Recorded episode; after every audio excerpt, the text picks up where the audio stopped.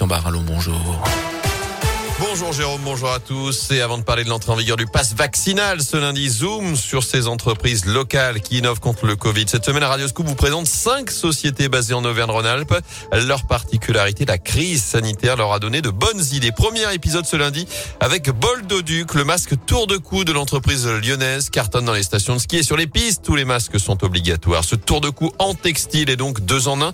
Il permet de se protéger à la fois du froid et du virus. Mais le directeur général de Boldoduc, Grégory Poiset le reconnaît, n'a pas été simple de faire face à ce succès. Alors la demande a été très forte l'année dernière déjà, et puis euh, cette année, les commandes ont démarré assez lentement, et puis suite aux annonces gouvernementales début novembre, on a commencé à avoir énormément de commandes, euh, et ça s'est amplifié sur le mois de décembre, et donc euh, ça a été assez compliqué chez nous pour mettre en place la production, puisqu'il a fallu qu'on embauche des personnes, on a embauché une quinzaine de personnes en CDD pour augmenter les capacités de production.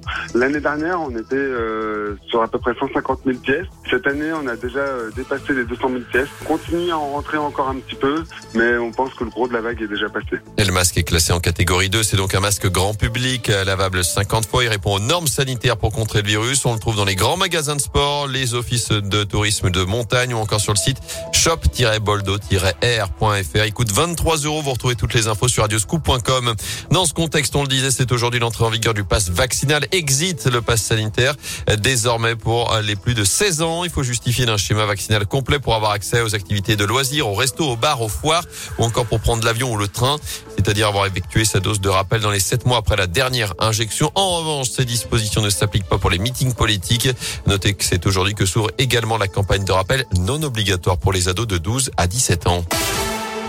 Dans l'actu également, des individus surarmés qui ouvrent le feu à la Kalachnikov en pleine rue. L'attaque ratée d'un fourgon blindé débarque aujourd'hui devant la justice.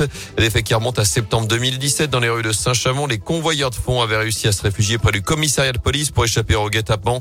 Les malfaiteurs, eux, avaient ouvert le feu avant d'incendier leurs trois véhicules. Au total, huit individus seront jugés cette semaine devant les assises de Lyon. D'après le progrès, ils avaient été interpellés six mois après les faits à leur domicile de Saint-Chamond, de Saint-Etienne et d'Oulin dans la banlieue lyonnaise. Le verdict est attendu vendredi. Autre procès suivre cette semaine, cette fois devant les assises de la Loire à saint Un couple de marginaux est jugé pour séquestration et torture ayant entraîné la mort sans intention de la donner. Le cadavre de la victime à Montbrisonnais avait été retrouvé en 2017 enterré dans un champ en Isère. En bref, François Hollande veut-il revenir à l'Élysée? L'ancien président n'a pas réellement écarté l'idée hier de se présenter à l'élection présidentielle devant des élèves d'un lycée de la région parisienne. Il a indiqué qu'il prendrait la parole bientôt. Il a aussi expliqué, je cite, qu'un ancien président peut très bien refaire de la politique et être candidat à l'élection présidentielle. C'est déjà arrivé. Fin de citation. De son côté, la primaire populaire fait le plein. Cette initiative pour désigner un candidat commun de gauche.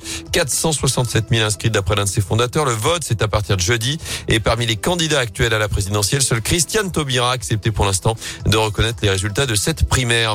Enfin, il habillait encore aujourd'hui Lady Gaga, Beyoncé ou Kim Kardashian. Le grand créateur Thierry Mugler est décédé hier à l'âge de 73 ans. Le monde de la mode lui rend hommage.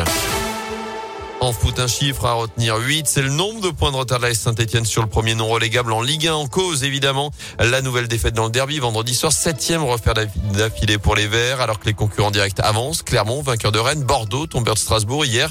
Réaction attendue dès mercredi 19h. Déplacement très important à Angers. En basket, un autre derby perdu ce week-end. La chorale de Rouen s'est inclinée hier soir sur le parquet de Lasvel 93-83 alors que Saint-Chamond a repris sa marche en avant en probé en s'imposant samedi soir de 20 points à Boulazac.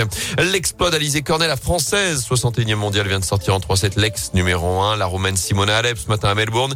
Elle décroche son ticket pour le premier quart de finale de Grand Chelem de sa carrière, alors que s'ouvre aujourd'hui l'NG Open d'Andrézieux Boutéon. C'est la 12e édition. La finale, ce sera dimanche prochain pour ce tournoi international de tennis féminin.